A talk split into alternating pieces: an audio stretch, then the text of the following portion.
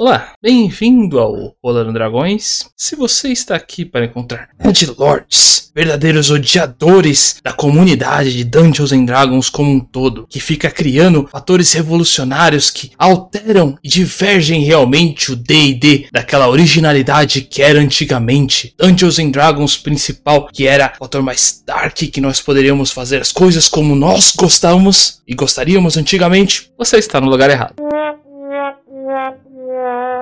Então, verdadeiros fãs da Wizards como um todo, que amam e idolatram qualquer tipo de coisa que a comunidade acaba criando para diversificar como um todo todos os jogos da sua própria maneira, para que você possa colocar mais emoções e teatro mais vívido diretamente para você, você achou errado. Mas se está aqui para ver pessoas que amam D&D a quinta edição e sempre se esforçam para tentar melhorar não apenas os nossos jogos, mas os jogos de toda a comunidade como um todo, com builds diferenciadas, monstros mais poderosos, até mesmo homebrews que podem melhorar os jogos de cada um de vocês, agora sim você está no lugar certo. Eu sou o Ivar, aqui ao meu lado está o André, do outro lado aqui nós temos o Douglas e hoje iremos falar sobre um tópico que é costumeiro já aqui no nosso canal como um todo, mas ainda assim peço para vocês que por favor conheçam um pouquinho mais do Rolando Dragões como um todo. Nós temos tanto um Facebook quanto um Instagram e um blog, lá vocês vão conhecer nossos monstros, builds e homebrews que nós lançamos, principalmente nosso blog, está tudo catalogado para facilitar diretamente para vocês. Além disso, nós temos a comunidade do Discord, onde eu mais recomendo que vocês nos sigam, onde interagimos mais com o pessoal, respondendo perguntas, tirando dúvidas deles ali, tentando melhorar o jogo de cada um. Inclusive, de vez em quando fazendo mesas novas. Então dê uma passada por lá e fique de olho. E principalmente a Twitch do Rolando Dragões. Lá nós fazemos um jogo todo sábado às 4 horas da tarde. Nesse momento estamos jogando o Brave World World, um jogo com o pessoal que era do antigo Hard and Dark. Está sendo um jogo bem divertido e interessante. Então dê uma passada por lá para interagir conosco e ver realmente as piadas espetaculares que a galera consegue fazer do nada. Ah, não mais do que isso, então vamos ao nosso guia de classes. Dessa vez com Druida.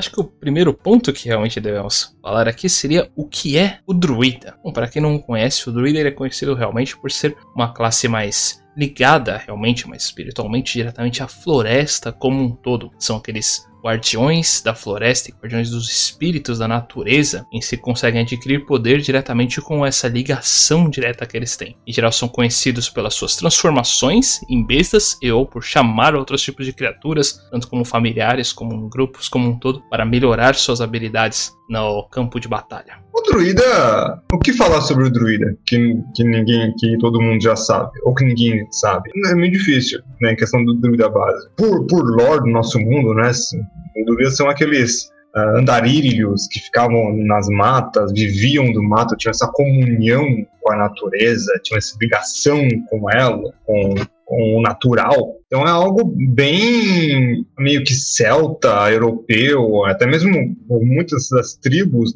nativas americanas, no geral, tem essa ligação grande. O xamanismo pode ser considerado um tipo de druidismo dentro de D&D, não no nosso mundo, tá? A ideia pode se parecer, né? Louvam a deuses naturais, como o sol, a terra, esse tipo de coisa do druida. Então, em questão de lore é, do nosso mundo, tem essa grande ligação, então, com essas artes mais antigas, né? Mais antigas que a magia, porque a magia é uma coisa estudada, o druidismo ele é natural e o, o clérigo é dos deuses, então é uma coisa bem antiga, com um trocadilho, né, bem raiz. É, é, é, uma ideia genial de você querer então ter esse, esse ser natural, esse ser quase que primitivo dentro do, do mundo de D&D, tendo essa, essa, ideia de ligação com a Gaia no geral. Eu, eu amo muito a, a ideia do, do, druida como um todo. Prefiro mil vezes o druida do que o mago.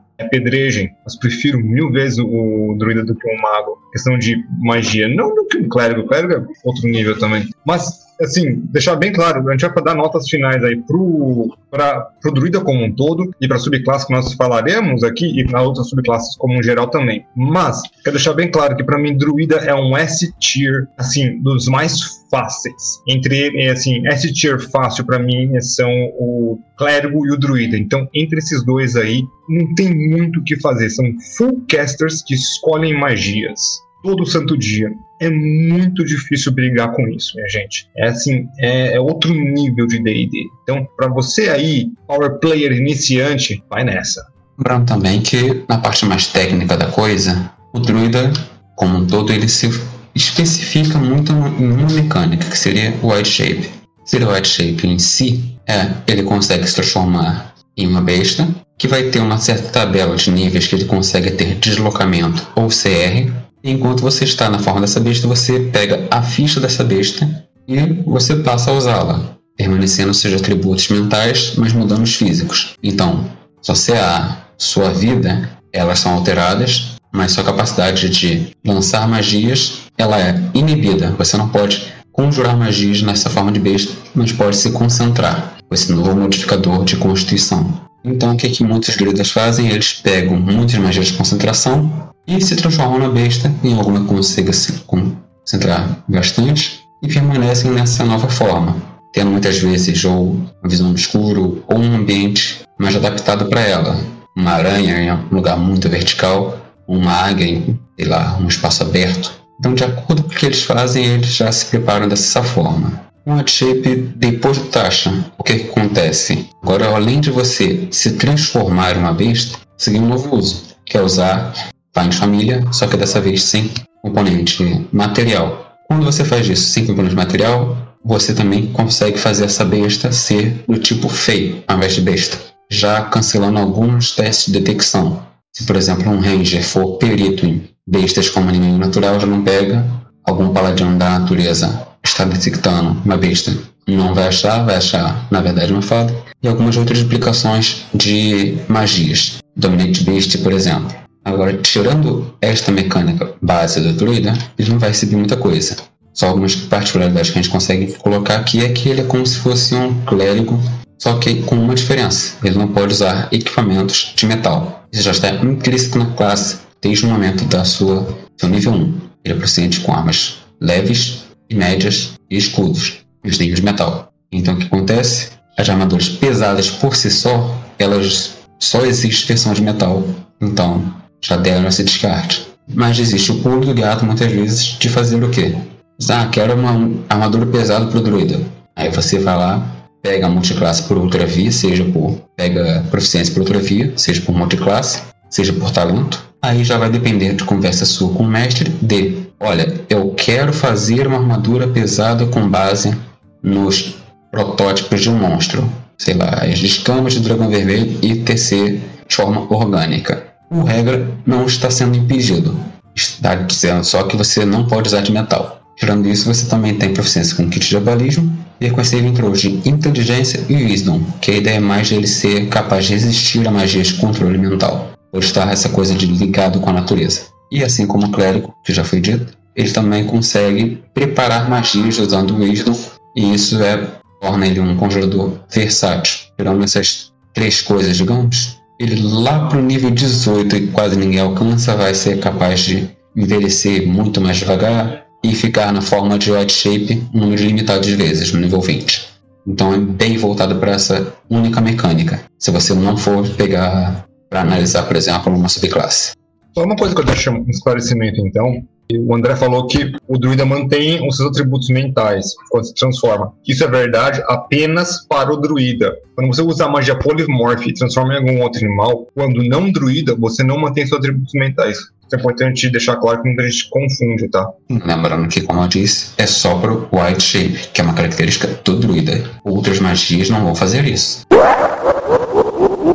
Primeiro das subclasses aqui do druida que nós escolhemos, que achamos mais interessantes aqui serem mencionados, sem nenhuma dúvida, o druida do Círculo da Lua. Ah, isso daí é realmente um druida bem interessante que é conhecido por poder fazer, utilizar suas white shapes mais ligadas diretamente ao combate e ainda assim manter realmente suas, suas habilidades para, com, para poder utilizar suas magias, mesmo na sua forma animal. E é, e é realmente uma coisa bem interessante esse conceito de que ele consegue pegar todo esse poder diretamente da lua. Esse conceito aí dá, dá para fazer bastante uh, interações, por assim dizer, com, com essa temática, eu diria. Às vezes você dá uma perguntada para o mestre se tá num, numa lua cheia ali no momento que vocês estão na batalha, só para fazer um pouquinho mais de cena nesses momentos, é o que me chamaria bastante atenção. Particularmente, eu se estivesse jogando disso daí, eu com certeza perguntaria. Mesmo, pra, mesmo que seja apenas um fator temático. Porque pela, pela ideia dele que realmente ele consiga essa habilidade especial diretamente como com a lua sendo um dos guardiões diretamente da floresta ali, consegue toda essa habilidade diretamente de lá. É, como o André disse, então, Wide Shape, uma característica do druida, né? Então só ele faz isso por classe. Uh, o druida da lua, então, ele pega aí, ele vai pegar isso e aumentar. Ele, se todo mundo faz isso, eu faço melhor. Essa é a grande ideia do Druida da Lua. Então vai explicar por que e como e como faz. A, a, ideia dele é genial, né? Você vai se transformar numa, numa besta mais forte do que o comum, vai conseguir combater os seus inimigos. Eu vou deixar isso aqui já bem claro. Esse aqui, uh, por que, que nós, nós vamos pegar as três classes aqui? São o Moon, o Shepard e o Stars que é um do livro do jogador, um do Zanatar e um do Tasha. Só ficou faltando do Guide to Ravnica, mas o Guide to Ravnica, infelizmente, né, a gente está fazendo em três, fica um podcast mais, mais comprimido, mas um, assim, dos grandes livros.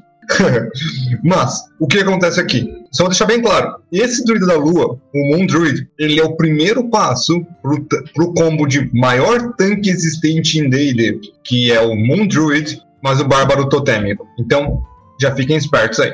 Ainda assim, colocaria um Calastazinho pra ter resistência do dano psíquico também, mas tirando isso, não tenho que discordar. Mas por que disso primariamente também? Porque, como a gente foi dito, todos os atributos são substituídos no caso dos físicos. Como fica o HP? O HP da criatura é tido como um HP temporário para o personagem. Assim que acabar esse HP temporário, você volta à sua forma normal e se o dano excedente for dado na sua forma final vamos dizer, você recebeu 12 de dano, a criatura tinha 6, você vai receber 6 no seu HP temporário e o restante vai para o seu HP normal. Só que, o... aí já vamos invadir o Bárbaro, mas o Bárbaro Totêmico ele vai ter resistência a todo tipo de dano, exceto o psíquico. Então você receberia apenas metade do dano nesse HP temporário, não tendo assim que receber muito dano no seu HP normal, podendo fazer outra Wild Shape ter mais HP temporário, que seria meio que o dobro com dano resistência, para níveis de CR de encontros, por exemplo.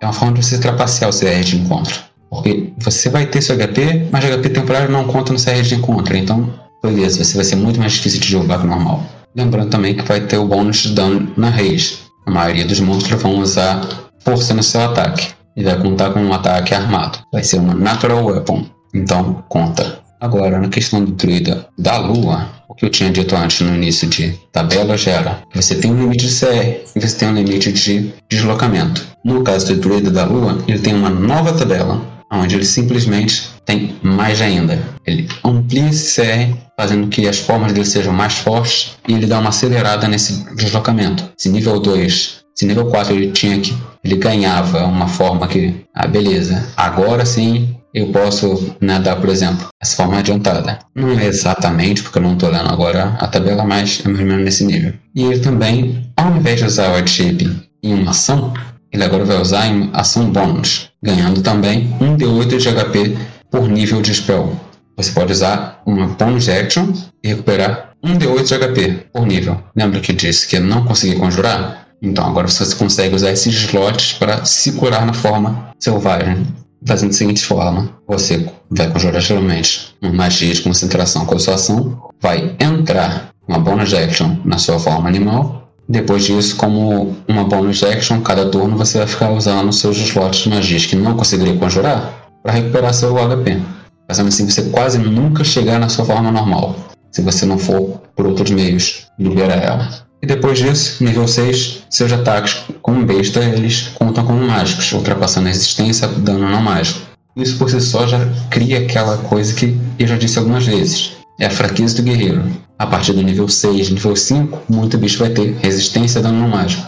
Você só dê metade do dano mais ou menos. Então algo como o Lydon, acho, da nossa última campanha Radiant Dark, ele simplesmente, mesmo não tendo extra ataque, a forma animal dele tinha e se ele chegasse no nível 6 de druida, ele chegava ao ponto que os ataques dele, como forma animal, mais o bônus de força do bárbaro, ultrapassavam a resistência dos bichos sem ele nem ter uma arma mágica. Depois disso, você pode chegar a um certo ponto que, nível 10, você pode usar seu Wild Space duas vezes para se transformar em elementais. Na próxima vez, você pode ficar castando Alter Self à vontade. Isso é, já é o nível 14. Então, a vibe dessa subclasse em geral é você potencializar as transformações do druida. O druida como classe ele tem três focos, mais ou menos. Suporte, magia, já que no spellcaster de nono nível completo, e as formas selvagens. Então, essas três classes que a gente colocou aqui são classes que levam esses três pontos ao limite, sendo da lua e as transformações. Próxima subclasse que nós temos aqui do druida é o Shepherd. Esse daí realmente é uma subclasse bem interessante, pois ele acaba adquirindo realmente suas habilidades diretamente dos espíritos em si da natureza. Ele tem essa ligação direta com o espírito da natureza e utiliza realmente como se fosse um tipo de guia, por isso exatamente o nome específico assim. Ele acaba utilizando essa, esse conhecimento como um todo para um guia para levar seus fiéis ajudantes ali em volta para passar diretamente de todas as turbulências da floresta e auxilia e utiliza as magias dos espíritos para auxiliar em todo o caminho para chegar a seu destino direto. Um contexto bem interessante filosófico aí. Eu particularmente acho bem bacana realmente as ideias dos espíritos totêmicos. Acho bem legal, já, é bem bacana como utilizar eles no Bárbaro. E aqui realmente tem uma, um detalhezinho bem específico, interessante a forma como ele é utilizado bastante como suporte. Então, uma boa pedida. É, o Shepard ele tem a, Pra mim, ele vai ter a grande ideia que era do 3.5, ou pelo menos como eu costumava jogar de druida no 3.5, que é sumona bicho. Né? Você vai summonar bicho para fazer o que para você fazer o que quiser. Então, essa para mim é a grande ideia do Shepard, você criar mais bichos dentro do, do campo de batalha. O da Lua, né, o Moon, ele fazia então que, que aquele encontro, né, a CR do encontro, como o André disse, ficasse quebrada, porque você tem mais HP do que deveria, né, e o contador de CR não, não consegue contar com isso, mas, ao mesmo tempo, então, o que acontece é que esse aqui ferra outra parte, que é a ação de economia. Porque você vai criar mais bichos do que deveriam ter, e esses bichos são de grande, mas grande auxílio para quando falamos então de economia de ação. Porque economia de ação é quantos ataques ou quantas ações disponíveis um dos grupos tem. E neste caso, o, o Shepard ele vai ter mais, né, ele vai criar mais seres para dar esse buff. Então, para os jogadores que querem derrubar a economia de ação, esse, esse, esse druida ele é fantástico. E já vai aí, então, simples e reto para todo que é mestre aí. Não, nunca pense em colocar, então, um combate sozinho que não tenha reforço, quer fazer um combate difícil, com um Shepard Druid na sua, na, na sua equipe. Não vai rolar. Assim como não vai rolar você colocar um ser tem um algum bicho contra o druida da lua. Não adianta você vai colocar pouco dano contra ele. O bicho vai ter, alguém vai ter que bater muito nessa história, porque além, ele vai ter muito HP e resistência. Mesma coisa aqui. Você vai colocar bicho, põe mais bicho. Lógico que não coloca tudo de uma vez, né? guarda aquela surpresa, porque se o druida não for usar, pode ser que você possa guardar essa, essa leva. Claro que isso aí quando em dungeon difícil, quando o inimigo conhece. Então, tomem cuidado, porque a CR do dia, interessante quebrar. Por quê? Porque você vai ficar melhor do que o seu grupo, mas o grupo vai precisar descansar. Então, meio que se equilibra, meio que. A, a, na questão de economia de ação, o combate acaba muito mais rápido mas muito mais rápido devido à economia de ação. Isso aí leva muito mais coisa. Então, prestem atenção, narradores e jogadores, né? Abusem. Questão do Shepard em si é que, como o Douglas falou, ele é completamente voltado para summons. Só que o que acontece no segundo nível, que é quando ele pega realmente ele consegue falar com criaturas e algumas fadas. Então ele aprende Silvia, as criaturas e as bestas podem entender sua fala. Aí você já mata, por exemplo, algumas spells que você teria que preparar no dia, como ah, falar com animais. A beast já te, te entende. Então você acaba fazendo uma. Essa habilidade não garante uma amizade com as bestas, mas que você pode balancear pro seu lado. Agora, a habilidade primária mesmo é você gastar seu Shape, ao invés de você conjurar um familiar, simplesmente usar como sua forma, você pode ir lá e, ok, vou criar aqui um totem espiritual, portanto não é físico, não pode ser acertado, atingido ou morto. E ele dá algumas vantagens num raio de 30 feet para os seus aliados. Pode conjurar ele até 60 feet. Então, um raio aproximado do, do, alcance dele. A primeira invocação é de 90 feet aí que você pode alcançar um aliado com essas auras, já somando os dois. Você pode escolher entre o do urso, o da águia, do unicórnio. Vamos falar o óbvio aqui, mais do mesmo sempre.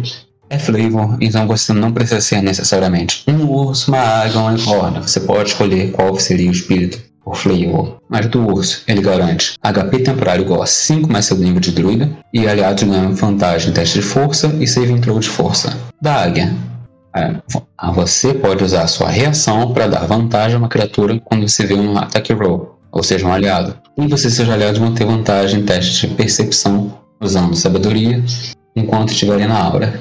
E do unicórnio, você e seus aliados têm vantagem em todos os ability checks para detectar criaturas na aura do espírito. Se você está usando uma spell para recuperar HP para você ou para outra criatura dentro da aura, você pode colocar aí mais na conta HP igual a seu nível de druida. Então ela bufa seu HP já de uma vez. Essas três aqui não são acumuláveis. Você só vai poder fazer elas uma vez por invocação. Outra coisa que você, de novo, aqui vai ser como um bonus action. E retirando o que eu disse antes, não diz que você precisa usar seu shape para isso. Então você pode usar essa característica e depois você pode colocar ainda na conta mais seu wild shape ou invocar faz família com seu wild shape. Fazendo isso que o Douglas falou, assim você cria uma aura de suporte em volta e o seu wild shape que agora é um feio, um braço acho que dá uma bufada nessa subclasse agora. Ele vai estar dentro da sua área também, então ele também vai contar com todos esses benefícios, além do nível 6, que nível 6 você ganha Magic Summoner. Todas as criaturas que você invocam como besta ou feio, elas ganham 2 hit dice a mais, 2 hit points a mais por hit dice. E o dano delas também é considerado mágico, propósito de ultrapassar resistência a ataques não mágicos. No nível 10, uma besta ou feio que você summonou, criado dentro das suas, do seu totem aura, ela recupera HP, igual ao seu nível. Ah, achei. Agora, começando no nível 10 que já está visando justamente essa interação, quando o seu espírito totem tem uma besta ou fada que você invocou dentro dela e ela termina seu turno dentro da aura, ela recupera HP igual a metade do seu nível de druida. Então fazendo esse lance de beleza, eu vou invocar um bicho, ele vai estar dentro da minha aura, portanto ele vai ter já um sustain maior. E por último, você quando é reduzido a 0 de HP ou está incapacitado contra a sua vontade, pode imediatamente ganhar o benefício de conjurar animais como se estivesse usando uma spell de nível 9. Isso sumona 4 bestas da sua escolha de CR 2 ou menor. As bestas conjuradas aparecem a 20 feet de você e recebem, e se eles receberem nenhum comando, eles protegem, eles protegem você de criaturas que forem te ameaçar ou te ferir. Essa spell dura uma hora e não requer concentração aquela coisa que você já tem uma cartada na manga para beleza, acabou a concentração, cheguei a zero de HP. Isso por si só já quebra o totem, que ele só dura por um certo tempo, ou até você cair a zero de HP. Só que se você cair a zero de HP, você já tem outras bestas para te defender. Então bem na vibe que o Douglas falou mesmo, você quebra com a numeração. Mesmo que o inimigo te atinja, nível 14 você já vai invocar mais 4 bestas e isso vai quebrar de novo a numeração. Nosso próximo subclasse aqui seria o Stars. Esse daí realmente é um, uma subclasse tecnicamente bem interessante. Ele segue bastante essa etimologia da astrologia como um todo. Particularmente eu estou mais acostumado com essa, com essa etimologia por motivos pessoais. E acho que ele faz realmente um trabalho bem interessante, colocando algumas das magias que poderiam realmente dar contexto a isso daí, como o Guidance e o Guiding Bolt, são magias que você acaba adquirindo com isso daí, tem um contexto literal realmente com os círculos da, da, das, das, estrelas como um todo, e a ideia realmente da astrologia que ele acaba levando. O contexto dele é que esse druida utiliza bastante realmente essas ideias das constelações para conseguir adquirir suas habilidades druídicas, e com o contexto dele, realmente essas constelações acabam lidando seus poderes e alguns dos seus efeitos. Uma ideia bem bacana, particularmente particularmente sou também pessoa que gosta realmente da classe astrológica do Final Fantasy XIV, então acho legal ela tá. Ela provavelmente foi bastante baseada nessa subclasse do druida. As estrelas são inspiração para muita coisa, né? Desde beleza até o horror, né? Criaturas inomináveis que moram no espaço entre as estrelas, no vazio do universo, conforme Lovecraft diria. E nesse caso aí, uh, é uma questão de suporte, né? A gente falou então que cada uma das classes teria a sua ao seu momento, esse aqui então seria teoricamente o do suporte. E esse também é o que vem do Tasha. Então, lembrando então que o primeiro, o, da, o Moon, né, o da Lua, veio no, no livro do jogador, o Shepard veio no Zanatar, ou Xanatar, e finalmente então esse Stars, né, como diria o nosso amigo Nemesis, Stars, viria no Tasha. De, de todos eles, essa, essa compreensão das estrelas, que não Sol é uma estrela, espero que todo mundo saiba disso, uh, ou estou lembrando de alguém isso, mas tem essa, essa grande coisa das constelações, é tudo muito místico, é tudo muito natural, querendo ou não também, não é algo fora da compreensão, não é mágico, assim dizer, é natural, então é muito parte do druida guia, né, os astrolábios, que são a ideia de guiar pelas estrelas, e a, da astrologia, não da astronomia, que é você então ter essa ideia dos astros têm ligação com sua vida, você pertencer a um tipo de astro, sei lá o quê, eu tenho que dizer então que a ideia é um pouco mais velha, não sei se o Warner vai lembrar dessa, mas eu acho que sim, que tinha signos no Final Fantasy Tactics. E para o jogador mais novato, para o jogador mais que só jogou o Tactics uma vez, não pode lembrar mais do seu signo, fazer muita diferença, somente para você atacar pessoas de signos diferentes ou receber dano. Era muito importante e tem speedruns completas que mudam por causa do signo em Final Fantasy Tactics. A gente já falou do da Lua ou num Druid, que é mais voltado para as transformações em besta, do Head Shape. Já falamos também do Shepard, que é o que tem o suporte mais presente em área, e também de Summons, ser esse novo papel que veio aqui bufado com taxa. E agora o terceiro, que é o Star Druid, que ele vem mais com essa vibe de constelações, de astrologias, aquela coisa de bora prever o futuro, resposta está sempre além das estrelas, então ele vem com sabendo clique Guidance, tendo Guiding Bolt preparado, ela conta como disponibilidade, então conta como se fosse aquelas magias de domínio dos clérigo. Guiding Bolt está sempre preparado para ele, mas não conta com o número de spells que você preparou. Então você pode preparar sua lista e tá lá Guiding Bolt extra. Você pode gastar Guiding Bolt sem gastar um spell slot. Pode conjurá-lo e não precisar, beleza, tirar um de nível 1. Você pode fazer isso número igual de vezes a sua proficiência e recupera todos os usos ao finalizar um descanso longo. O problema aqui é que não está escrito, mas é subjetivo, que você pode conjurar esse Guiding Bolt sem gastar spell slot com magia de nível 1.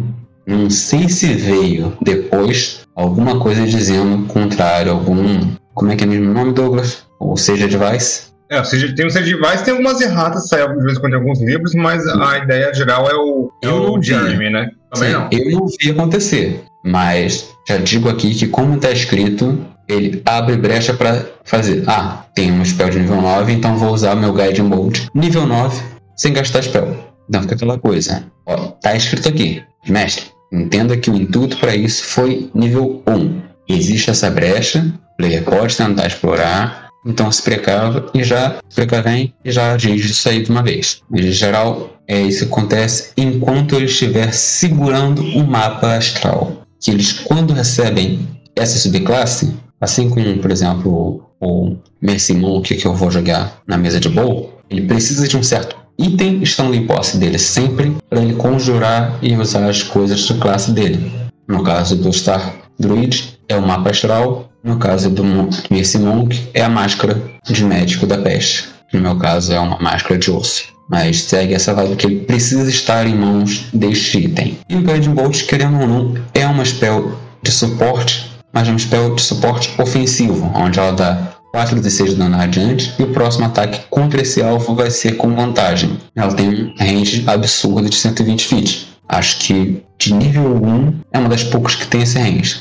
Segundo ela vai ser o que? Eldritch Blast, Firebolt, com um spell de nível 0 Cantrip. No segundo nível com uma ação, que tem muito disso. A primeira parte da White Shape vai ser em ação, depois algumas subclasses vão upar isso aí para bonus action. E ao invés de você se transformar em uma besta, você pode usar para se transformar, para ter uma transformação estelar, digamos assim. Ponto bom disso que diferente da besta você não troca as suas capacidades físicas, você consegue usar magias. Então é realmente uma subclasse voltada para um suporte ofensivo, porque agora você pode concentrar, você pode ter essa, essa forma estelar, enquanto você solta magias. Então, realmente é a versão melhorada para spellcasting. Agora, as constelações que são, são elas Arqueiro, constelação de Arqueiro aparece em você. Quando ativa essa forma, você pode usar sua ação bônus nos turnos subsequentes para fazer um range de spell attack, um range de 60 feet, e um hit você dá 1d8 mais wisdom de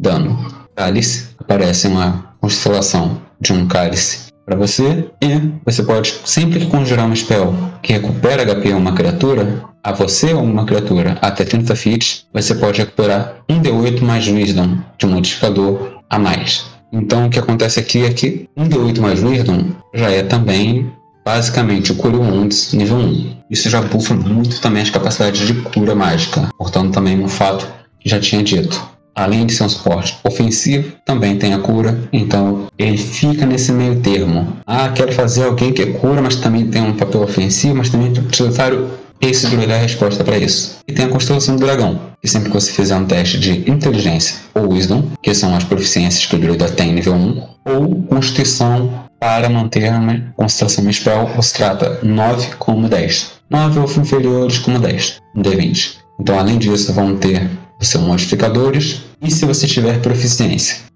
Essa daqui é realmente voltada para bora melhorar a concentração do druida. Vendo vocês, quando você termina a, um descanso longo, você pode consultar seu mapa das estrelas para saber, até o próximo long rest, você ganha acesso a uma reação especial baseada no que você rolou quando você terminou esse dice.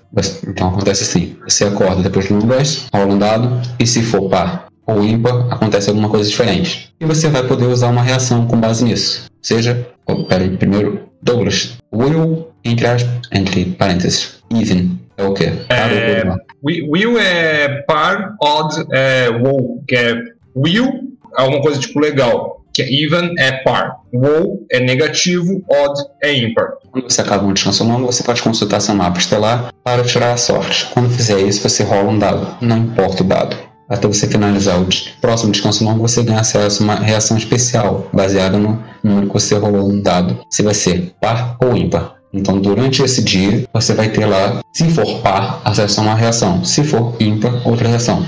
Par, toda vez que uma criatura, você pode ver até, 60, até 30 feet de você, faz um attack roll, saving roll, saving throw ou ability check, você pode usar sua reação para dar um D6 e adicionar o um número no total. Igualmente, se for ímpar, é a mesma coisa, mas agora você subtrai um do total. Você pode usar essa reação um número igual ao seu bônus de proficiência e recupera todos ao longo de um long rest. Então, fica aquela coisa de mais ou menos o inspiração bárdica, só que ela é um pouco mais ampla, só que ainda assim o bônus reflete. Nível 6 do bardo ele estaria já no D8, e ele recupera em descanso curto. Só que ele perde então no quesito de versatilidade, que dependendo da subclasse do bardo, ela vai ter um uso específico. Não tem uma subclasse do bardo que tire e coloque na mesma subclasse. Nível 10. As constelações de forma estelar são melhoradas. 1 D8 para o classe vira 2D8. Enquanto o dragão estiver ativo, você tem deslocamentos de voo de 20 feet e pode planar, ou rover, que é diferente. Enquanto você estiver nas suas Terraforms, você pode mudar a constelação no seu corpo, no de cada, no começo de cada um dos turnos. Então isso melhorou ainda mais a versatilidade da coisa.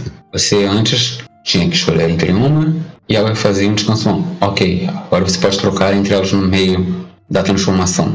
Isso por si só já é absurdo porque agora você se torna maleável ao longo do combate. Se antes você precisava ser ofensivo, agora você conjura uma spell de concentração. Precisa que ela mantenha, você já troca pro dragão, ou simplesmente melhor ainda a cura. Fica uma coisa que realmente você é o suporte. Lembrando também que o druida ele escolhe as magias no descanso longo. Então, além disso tudo, ele já é uma das classes mais versáteis do jogo. Essa subclasse não tem pesar nenhum dizer que ele vai se tornar o mais versátil. E nível 14, enquanto você está na sua forma estelar, você vira parcialmente incorpóreo, dando resistência aos, aos danos concussivo, cortante e perfurante.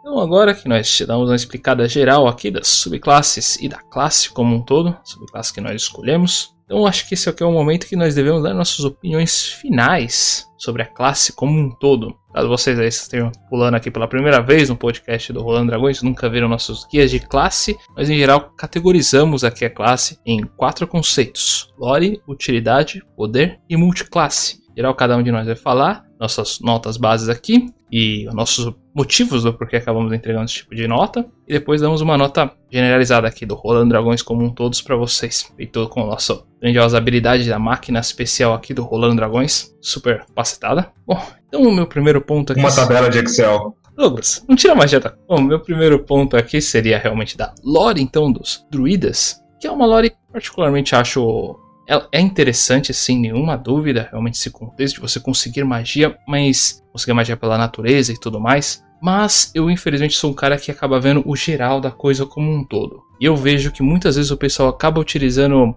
a lore da, do clérigo de uma maneira um pouquinho errônea. Porque acaba deixando um pouquinho fraca. Afinal de contas, como você acaba conseguindo suas habilidades e magias pelos fatores da natureza, acabam acreditando que você não precisa de nenhum instrutor ou um profissional nisso. Então, ou o cara acaba ficando sozinho e acaba descobrindo as coisas vivendo na natureza, ou então ele acaba sendo um tipo de Tarzan, que acabou sendo criados realmente por pelas bestas ali da, da, da redondeza, das florestas, e acabou descobrindo as coisas por ali. Com isso, tipo, o máximo de família que ele tem é o urso ou o lobo ali dele favorito, que ele deixa até como um find familiar. E aí depois, quando o mestre acaba sem querer matando esse bicho, fica aquele, aquele drama todo. Então acaba ficando um pouquinho fraco, acaba deixando então uma nota 5 para quesito de lore, mas eu admito que realmente é só pela opinião geral da coisa. Tem como trabalhar realmente muito bem. É, Douglas mesmo utilizou a base dos, dos xamãs, é uma ótima, ótimo conceito para você utilizar como base para um druida e tem como fazer realmente um trabalho muito legal, esse tipo de também outras nações nativas e outros fatores realmente mais índios. São fatores bem interessantes que tem como melhorar, mas a grande maioria peca pro outro lado. Em quesito de utilidade,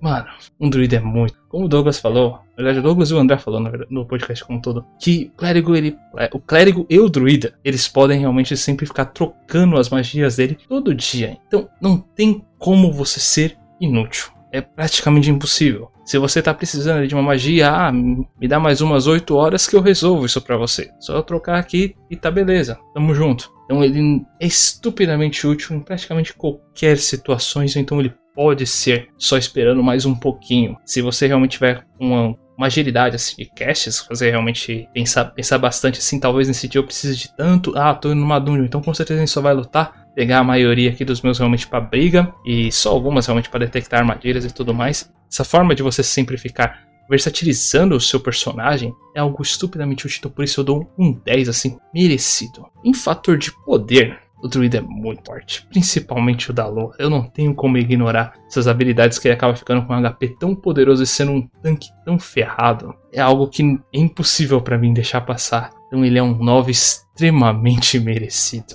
Ele é muito forte, tem muitas maneiras de você dar muito dano ou aguentar muita coisa com um druida bem feito. E multiclasse, a gente falou do da Lua, mano, só o da Lua por si só é espetacular você colocar um bárbaro, porque ele fica muito poderoso. Não só ele, tem muitas formas de você acabar utilizando outros tipos de multiclasse em cima disso daí para maximizar seus estilos de magias, a forma como você auxilia o pessoal. Tem muitas formas de você acabar colocando o druida como uma multiclasse e funcionar. Então, ele merece realmente um 8. Você tem um 10, ele tem um 10, todo mundo tem um 10. Gente, ah! Druida é muito bom.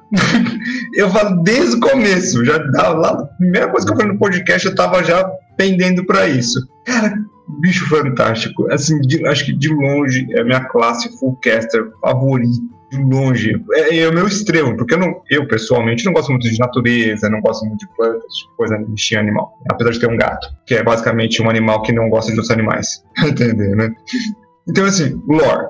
Cara, é, como disse, tem xamanismo, tem o próprio druidismo, que é uma, uma parte mística do nosso mundo, como se fosse uma religião que pessoas acreditam. Vamos deixar por aí. É, tem outras ligações com a, com a coisa natural, então, até mesmo algumas partes da religião mais viking, europeia, antiga, a parte celta, tem muito disso. Então, para mim, é uma ligação com a história real, com a história do nosso mundo, que, que é uma fonte de inspiração infinita. 10 utilidade, não tem o que dizer. Escolhe magia todo dia, pode transformar em bicho. É aquele, aquele velho meme. Ah, você falou que a, que a, que a pegou o druida. Eu vou curar, vou tancar, ainda vou bater, desgraça. 10.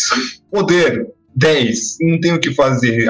É a mesma coisa do anterior. E multiclasse, ele é o clássico da multiclasse ele, assim, também não adianta pegar de besta. Vamos ser bem sinceros. O André sabe muito bem que multiclasse tem que ser bem pensada. Então, se você quer fazer uma coisa que qualquer multiclasse de tanque, qualquer multiclasse que envolva cura, qualquer multiclasse que você vai ter uma ideia do que fazer com esses poderes, olha, com meio cérebro você faz uma multiclasse de druida interessante. Então, 10. Questão de lore, como o Douglas falou, todas as sociedades vão ter alguém ligado à natureza. Então, é algum conceito já bem enraizado no nosso mundo e no mundo fantasioso. ela é um clássico. Existe desde o primeiro D&D, não sei, mas provavelmente sim. Douglas pode me dizer melhor se sim. Existe, Douglas? Não lembro do druida, lembro, gente. Lembro, eu, eu dei a D&D e D&D, eu conheço a história, não tava lá. Apesar do André achar que eu inventei o, o primeiro tabuleiro que o Gygax jogou. Mas, em geral, é uma das principais classes clássicas que existem em D&D. Por quê? Como eu disse, tem os aspectos já no nosso mundo e tem os D&D. Em D&D sempre tem aquela vibe que magia. Existe magia divina, existe magia arcana. Só, Entre só, a magia divina, só repondo aí o que ele disse. Aparentemente o druida era uma subclasse do clérigo no AD&D. O gado aqui rápido mostrou. beleza. Então, como foi dito, é uma das clássicas que existiu desde sempre. Então, no início parece que vinha do clérigo, uma vibe mais naturalista, que até hoje existe, na verdade, até uma paladino de devoção que segue essa vibe meio druida, mas, em geral, existe no nosso mundo, existe no mundo de fantasia. Sempre alguém ligado à natureza, até porque essa coisa de magia sempre foi dividida entre o arcano e o divino. E no divino ainda existia a magia da natureza, que não dependia de uma, divin- de uma divindade em si, mas sim do próprio mundo como um gerador de energia natural. E ela é aproveitável por todos os ambientes, a fauna e a flora. Então, por lore, por mais que o primeiro druida tirano da lua fosse da terra, e ele foi muito mal trabalhado, dando só uma lista estendida de magias para cada ambiente, eles sempre tiveram essa vibe. Então, por lore, mesmo que você seja de um ambiente completamente oposto, se você está ligado com a Terra, você consegue fazer um druida. Isso tem muita oportunidade para muita coisa. Então, por lore, é 10. Por utilidade, já disse aqui milhares de vezes, mas as classes conjuradoras de Wisdom, principalmente, aquelas que eles podem ficar trocando magias diariamente, uma dica que eu já dei até pro Marcão, nosso jogador de clérigo que também jogou de druida. Então, de conjuração de Wisdom, ele pode falar. Não tá aqui hoje mais por questão de que tá viajando.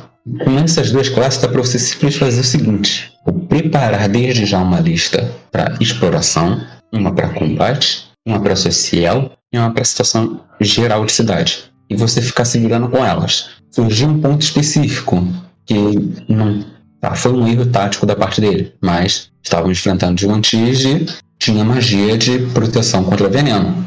Dava para ter feito. Mas aí também ele estava se acostumando com a classe druida e se esqueceu disso se ateve muito às listas. Mas ele tem essa versatilidade que o player também deve ter. Então, como utilidade para mim ele seria 10, mas o fato de ter muitas magias para preparar também não é algo, digamos, 100%. Ter mais não é sempre melhor. A pessoa pode acabar sempre esquecendo o que uma magia faz, ela tem que ficar se relembrando direto. Diferente de um mago que ele tem todas anotadas e só escolhe. Dentre a parcela que ele tem, algumas. Ele tem todas as magias do jogo para escolher qual que vai ser boa naquele momento. Então, como utilidade, eu diria que 10 mais desceu para 9. Poder, infelizmente, ele só tem uma mecânica, que é do Head Shape, e o resto fica por conta da subclasse. Então, aqui eu estou analisando a classe, mas não as subclasses. Então, a classe druida, um poder, eu dou só um. que ele é um conjurador de nono nível, mas se a gente colocar nos conjuradores de nono nível, o poder deles ofensivo de conjuração vai ser melhor. Porque o Warlock vai poder fazer descanso curto, o Mago tem Arcane Recovery e ele tem acesso ilimitado a aprender as todas as magias do jogo praticamente.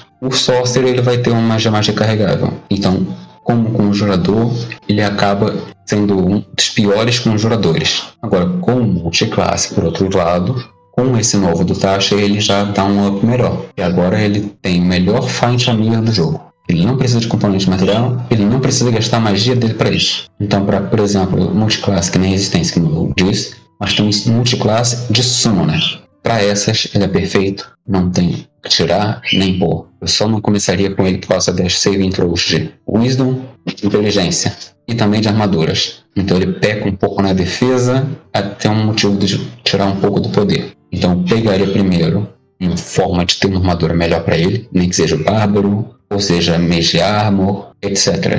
Para depois pegar um pouquinho dele e depois complementar o resto com outra classe. Então é muito bom, uma classe secundária, para você ter uma certa versatilidade, mas não se basear tanto nele como força. Isso é verdade, né? Adriano usa metal. Triste. Então não usa metal. Então, mesmo entre as armaduras médicas, ele tem proficiência e escudos, ele Não, tem que escolher. Isso é triste. É a única coisa que realmente me faz não gostar muito do druida. O druida não curte o metalzinho, ele não ouve uma vantagem. Chega no sábado, ele não vai, não vai ouvir um sábado. É complicado isso pra mim, druida. Vamos, vamos conversar sobre isso. 10. Foi 10, 9, 4 e 10. Pontuação aqui final do Rolando Dragões ficou. Em quesito de lore, nós ficamos com um 8 totalizando. Em sua utilidade, um belíssimo 10 merecido. Seu poder, um 8. E a multiclasse, um 9. Totalizando então que o druida tem 9 pontos como uma classe realmente muito espetacular. Nossa, acho que maior nota até o momento do Rolando Dragões em geral de classe, hein? Sim, acho que anteriormente foi Fácil. 7. É, é que eu lembro que o André jogou o Fighter lá pra baixo, tadinho. Não, eu entendo, não, não, não tô. Não, Eu entendo o seu, seu pensamento, não tô falando que você fez errado. Eu. O seu Uhum. pensamento foi lógico, completamente entendível. Mas que você judiou do Fighter, você divertiu. Agora, Mas eu lembro que o Fighter tinha uma boa chance, mas chegou no André, tipo, foi pra fora. O Sorcerer também ficou alto, mas não ficou tanto porque as subclasses do Sorcerer foram meio zoadas, não foram? Não lembro do Sorcerer. É mais do o Sorcerer mesmo. ficou com 8 e pouco. O Sorcerer ficou com 8 e pouco, se eu não me engano. Então, eu lembro que a gente discutiu feio. Eu falei Ah. que junto é o pior do outro. é. Era o Odd menos que o Shadow. Nossa, isso foi verdade, né? Porque Teve esse gatilho aí entre eu e o André. E é pra ver que não ficou. Mas não teve briga. O André, ele, o André, o André Eu venci. Não teve briga na gravação. Mas então, de longe, o druida foi a classe. Ah, eu acho que o próximo páreo, Mike, eu tô falando, o próximo páreo vai ser bom o suficiente pra tentar ganhar dele. Na minha opinião, vai ser só o clérigo. Posso estar errado. Eu sei que o bardo vai ganhar uns 10 aí também do André. E eu também vou dar alguns 10 pro, pro bardo aí, com certeza, quando tiver a oportunidade. Mas. eu Não, vai perder em poder também. Vai perder em poder também? O bardo ou o clérigo? O Bardo. Bardo. É, Eu não é o que vai acontecer. É minha preferida, mas não sou hipócrita. Eu também não. Não, o meu preferido é o Warlock. E o Warlock vai, vai ser uma das minhas notas mais baixas. Se a gente o Great Gold On, então. Aí o meu coração fica dividido. É dividido, mas Lore, 10. Utilidade, 0. Poder, 0. Multiclasse, 0. Então, essa divisão do meu coração. Gostaríamos de agradecer a todos vocês aqui por terem ouvido mais um podcast aqui do Rolando Dragões. Peço para vocês que, por favor, não se esqueçam de dar uma seguida um pouquinho mais as comunidades do Rolando Dragões como um todo. Nós temos tanto o Facebook quanto o Instagram e o Twitter, principalmente o nosso blog. Lá vocês vão encontrar nossos monstros, builds e homebrews para que vocês possam realmente melhorar a mesa de todos vocês. Além disso, nós temos o YouTube e possivelmente seja lá qual for o seu ator de- seu canal de podcast favorito que você está nos ouvindo. Espero que vocês estejam nos seguindo, por favor. Sem contar que nós temos a- o Discord do Rolando Dragões, onde nós mais interagimos com o pessoal, respondendo perguntas, colocando memes como um todo, jogando ali um papo fora, tentando melhorar a mesa deles, tirando seus, suas dúvidas ou dando mais monstros pra ele. Douglas faz isso bastante.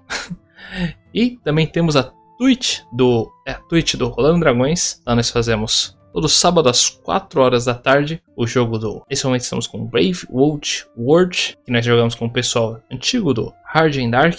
Nenhuma passada por lá para interagir conosco, dar uma olhada. A galera é muito divertida e engraçada, sempre conseguindo piadas em momentos bem inoportunos. Normalmente jogando Theodore. Mas não é uma reclamação, eu adoro. Indiferente do que, passem por lá para curtir com a gente. E desejamos a todos vocês uma boa tarde, uma bela noite e perfeitas rolagens. Pra quem sentiu falta, what's a druid? A miserable pile of HP, but enough talk.